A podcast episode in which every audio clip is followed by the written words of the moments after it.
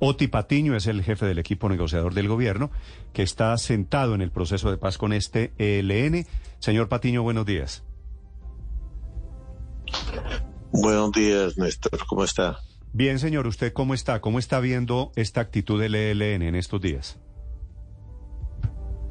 Bueno, digamos, eh, yo sé, digamos, que son temas complicados los que están viviendo, porque por supuesto estamos en un conflicto eh, armado que no solamente involucra a la fuerza pública, a la ELN, sino que afecta fundamentalmente a personas eh, eh, de la población, personas vulnerables, y desde luego eso hace mucho más complicado y también que intervienen otras fuerzas que no son solamente el ELN, intervienen fuerzas que son de distinto tipo, plan del Golfo, las disidencias, mm.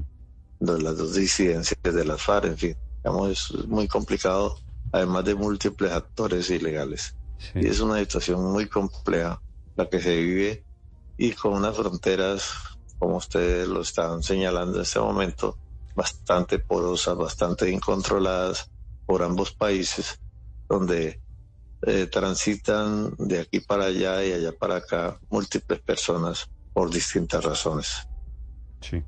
Eh, sí, pero, pero eh, ha habido en las últimas horas una escalada de hechos terroristas del ELN en norte de Santander, el paro armado en Chocó, los ataques de anoche en Fortul y el secuestro de esta sargento Ramírez.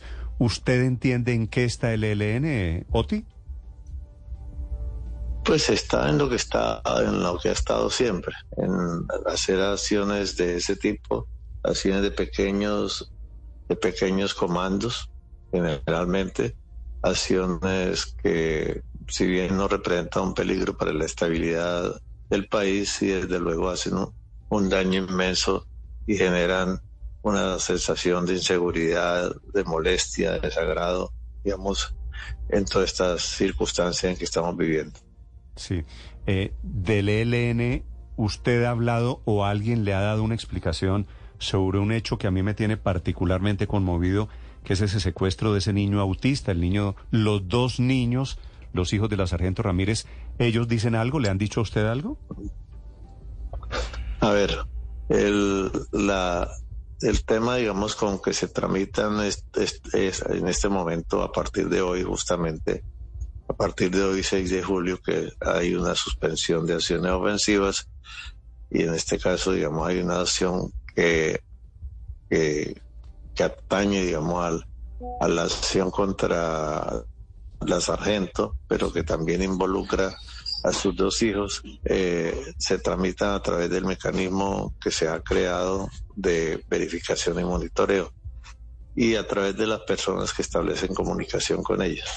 De tal manera que eh, la, la fuerza pública, en este caso representada por el coronel Cortés y el gobierno también tramitan esto ante las Naciones Unidas y las Naciones Unidas indaga y la, y la Iglesia apoya eso, indagan al ELN sobre esta situación para que para poder verificar y poder emprender las acciones conducentes digamos, a remediar la situación que afecta desde luego no solamente a la población, mm. Y desde luego también la fuerza pública no deja de actuar. La, fuerza pública en todas estas circunstancias no se declara, digamos, con incapacidad de actuar y no es sustituida de ninguna manera por las acciones humanitarias, por las acciones que puedan emprender los mecanismos para eso.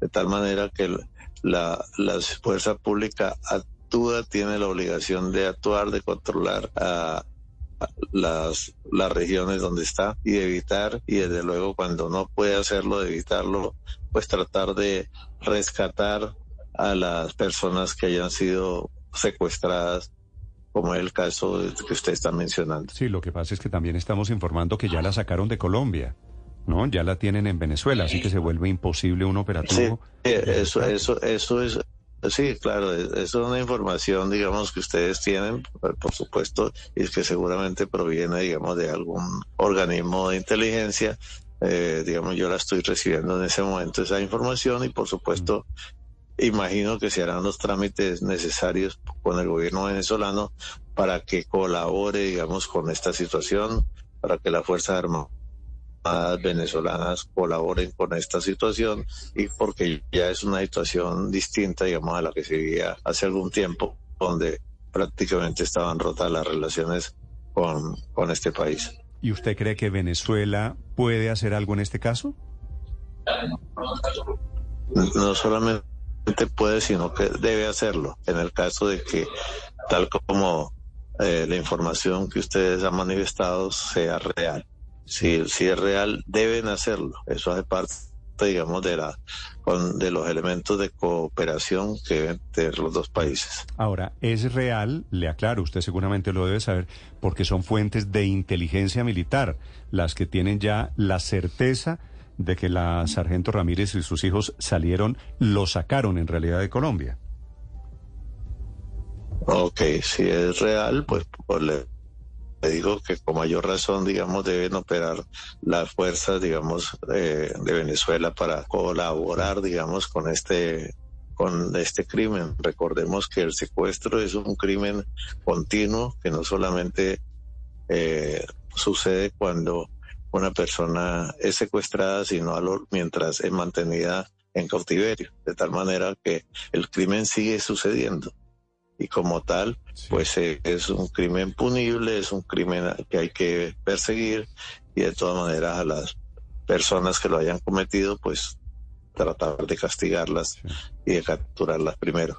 Oti, para estos efectos, eh, eh, el proceso de paz que usted maneja con el ELN es un dato no menor que usted fue militante del M19.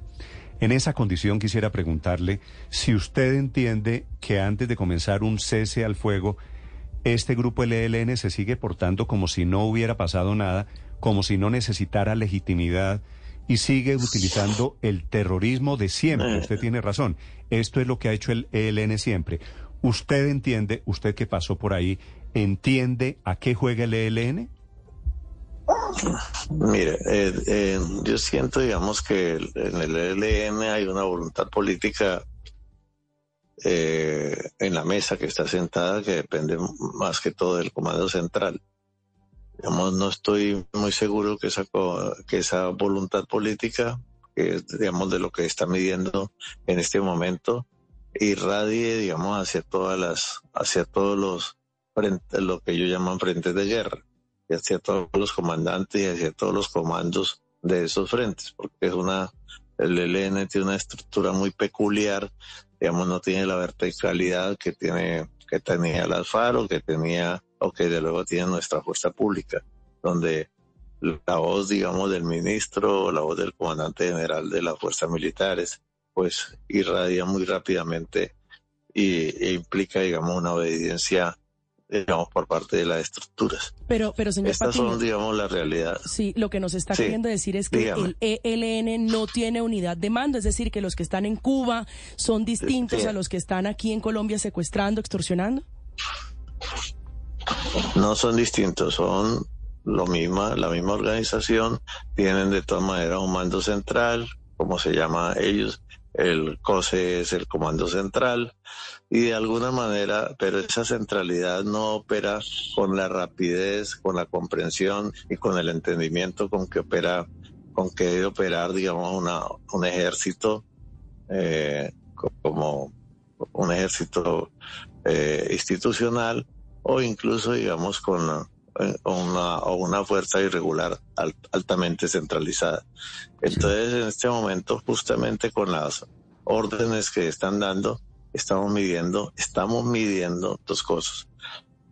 La voluntad política del conjunto del ELN y también la capacidad de mando que tienen los que emiten las órdenes para el cese al fuego. Y, y desde luego estos son elementos que toca cuestionar, pero también, lo digo también enfáticamente, eh, hay acciones que no solamente están prohibidas por la Constitución, por el derecho internacional humanitario, como es eh, eh, la toma de rehenes, sino también, desde luego, que implican una acción, eh, en este caso de la fuerza pública, para impedir, por un lado, que produzcan estas situaciones y, y si se producen para perseguir y en el caso de que haya, de que se trasladen a otro país, que exista la cooperación de los otros países para que esto se solucione y se solucione de la manera mucho más rápida posible. Sí.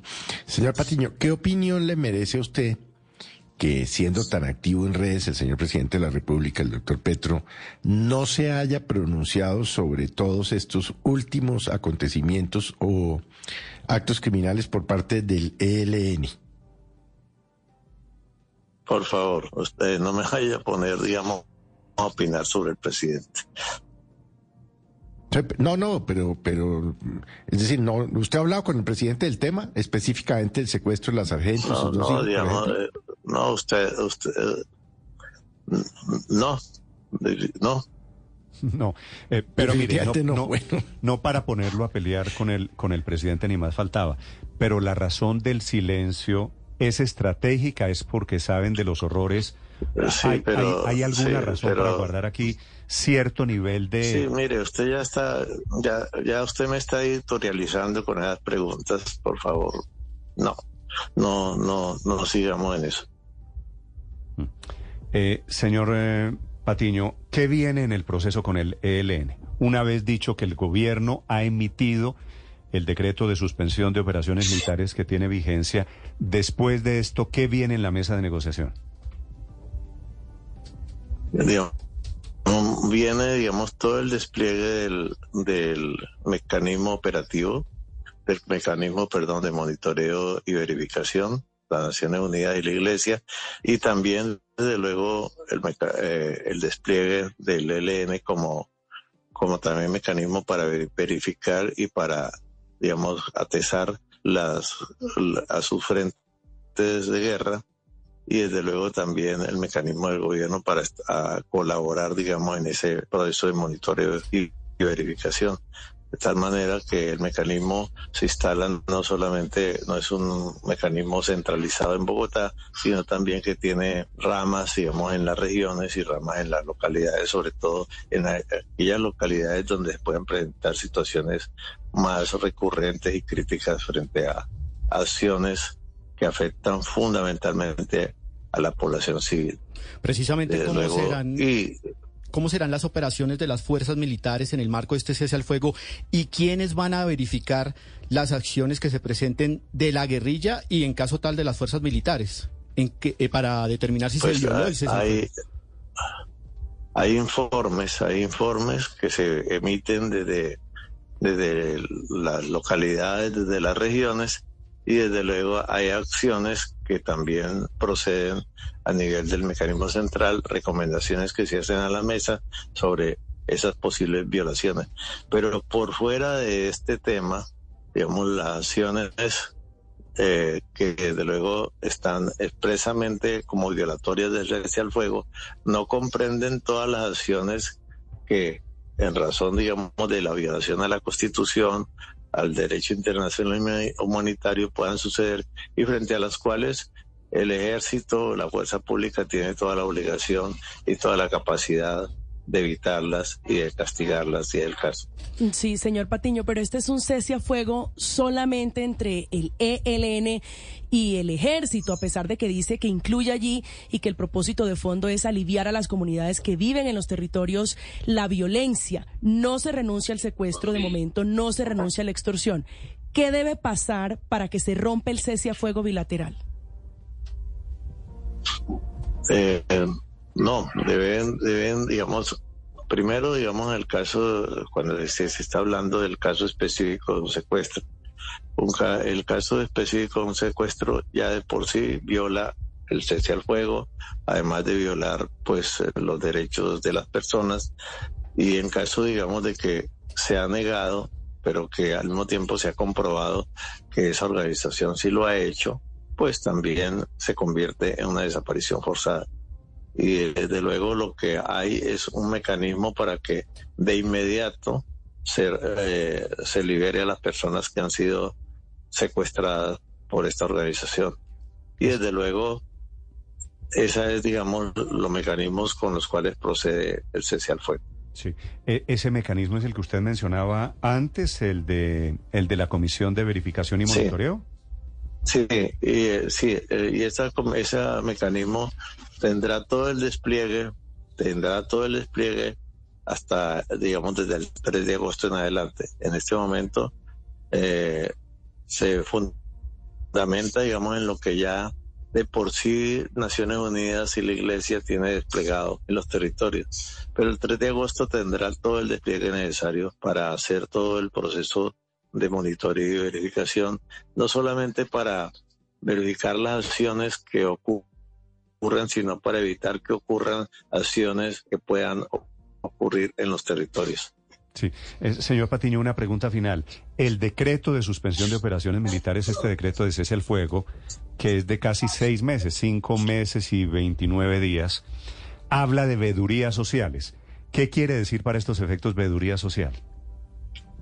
Pues que, que la gente, las organizaciones sociales, las personas que habitan en los territorios, que conocen muy, digamos, muy de cerca lo que está ocurriendo allá, puedan informar digamos, al mecanismo sobre lo que está ocurriendo allá, pues precisamente para verificar, ayudar a verificar e informar, digamos, sobre lo que está ocurriendo en los territorios y puedan nutrir al mecanismo de nuevas fuentes de información. Periodista que local, que, que sepa qué está ocurriendo allá, una organización de derechos humanos, en fin, muchas organizaciones, juntas de acción comunal que están que viven allá las realidades territoriales puedan informar, puedan nutrir esa información al mecanismo. Sí.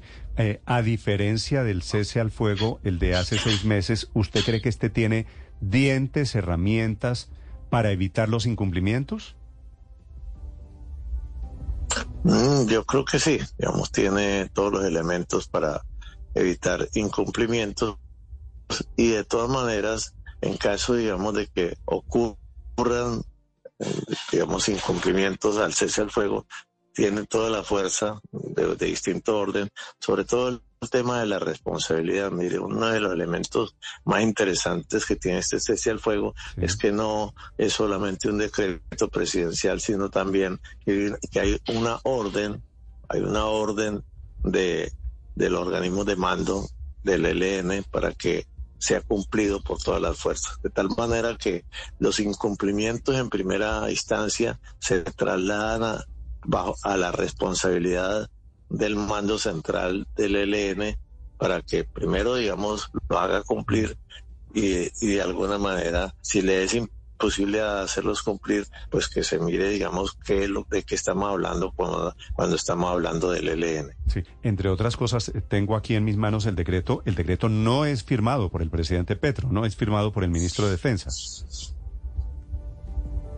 Sí, por el ministro de Defensa. Sí. Oti Patiño es el jefe del equipo negociador con el ELN. A partir de hoy, en teoría, en teoría, eh, está en cese al fuego unilateral. Y a partir del 3 de agosto ese es el cese al fuego bilateral, que ojalá salga bien. Señor Patiño, gracias. Bilateral estábamos desde ahora, estamos desde ahora, porque ya el ELN dio la orden de cese al fuego también. Por eso, pero, pero, bilateral. pero hoy el ejército está en cese al fuego con el ELN. Claro. Claro ¿Nos hablaba de unos preparatorias? Pero, pero no dice el decreto 3 de agosto. Estamos, estamos en una fase de alistamiento, pero hay cese al fuego bilateral. Ah, el cese al fuego comienza. como le, o sea, ¿comenzó ya hoy? Ahora el C. Claro, claro. O sea, que a, partir de hoy cualquier acción que adelante el, el, ELN es considerada una violación al cese al fuego. Cualquier acción, pero no solamente estamos hablando de las acciones ofensivas que emprende el ELN contra el gobierno, sino que esto es cese al fuego no inhibe de que el ejército, la fuerza pública y las autoridades judiciales eh, persigan, digamos, cualquier acción criminal del ELN, cualquier acción criminal. Digamos, y estoy hablando pero, no solamente... Acláreme, este tema de fecha si es tan amable, porque creo que aquí hay un asunto que, que la verdad no entiendo. Dice el decreto, a partir de las 0 horas del 3 de agosto de 2023, está prohibido realizar, además de acciones ofensivas, actos contrarios a lo establecido en el protocolo de acciones específicas acordado entre las partes en la mesa de diálogo de paz. Sí, eso es un rompimiento de cese al fuego. Es el contexto de cese al fuego. Pero la fuerza pública está habilitada completamente para perseguir, digamos, a quienes cometan acciones contra el DIH, no solamente contra el DIH, sino también, digamos, cualquier acción que se convierta en un delito. En eso, digamos, no hay ninguna duda. Entonces, el cese al fuego comenzó hoy. Claro, el cese al fuego es, digamos, estamos en un periodo de alistamiento para que el mecanismo opere a partir de eh, totalmente opere hasta, el 3 de